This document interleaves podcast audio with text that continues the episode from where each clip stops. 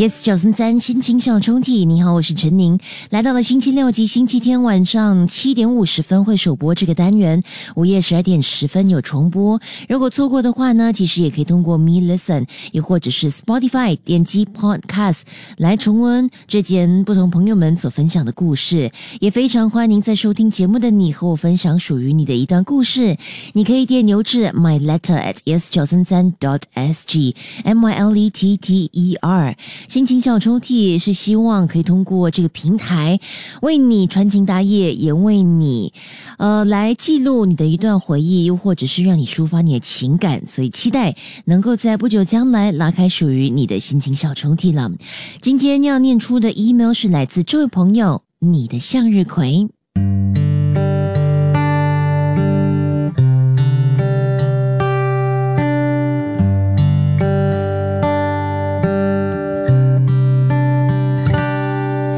如果能够重来的话，你会重来吗？那一年我们相爱了，我只不过是一个普通的女生，我也不知道到底是自己的哪一个缺点，竟然可以被他视为优点，而我就自私的接受了他。不是因为刚好他喜欢我，我就心动，而是因为我也喜欢他很久很久了。认真的男生最好看，我想这句话千真万确吧。在一次经过篮球场，看见他那投篮时的专注眼神后，我就天天刻意选择绕远路，只为看他一眼。没想到幸运神真的很照顾我，一个几乎天天会经过篮球场的女生，就这样的莫名的吸引了他的目光。通过社交媒体与他成为朋友后的第一个情人节，他在下课后把一束向日葵交给我，然后什么都没说，只是傻傻的看着我笑。我也什么都没说，洋溢着幸福的回望着他。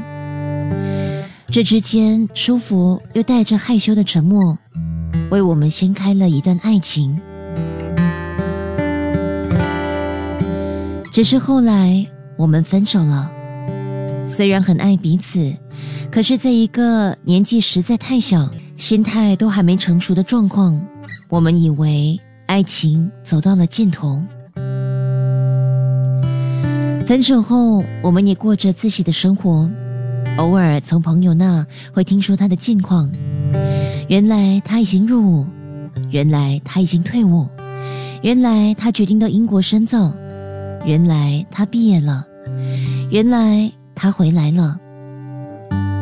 这些当初以为会一同经历的点滴，居然都错过了，也居然都不曾直接从当事者听说。我们仿佛彻底失去联络，小心翼翼的，谁都不敢打扰谁。直到相隔多年后，在朋友所主办的聚会上，我们终于碰面了。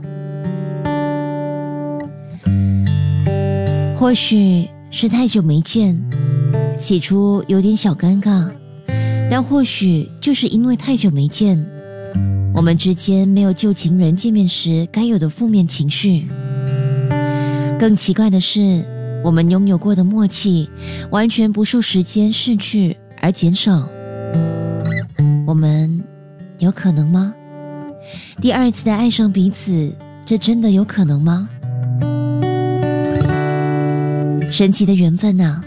现在的我们不婆吗？更明确的知道我们想要的是什么，所以我们又在一起了。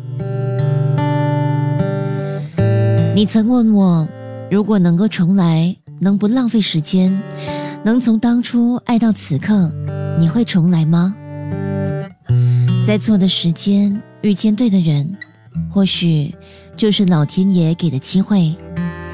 给予你我成长，并且做好准备的机会。如果我们重来的话，或许就不会有今天的我们。所以，我不奢望更圆满的结束，我不想重来。这份幸福，我满足了。有你我满足了。即刻下载 Me Lesson 应用程序，收听更多心情小抽屉的故事分享。你也可以在 Spotify 或 Apple Podcasts 收听。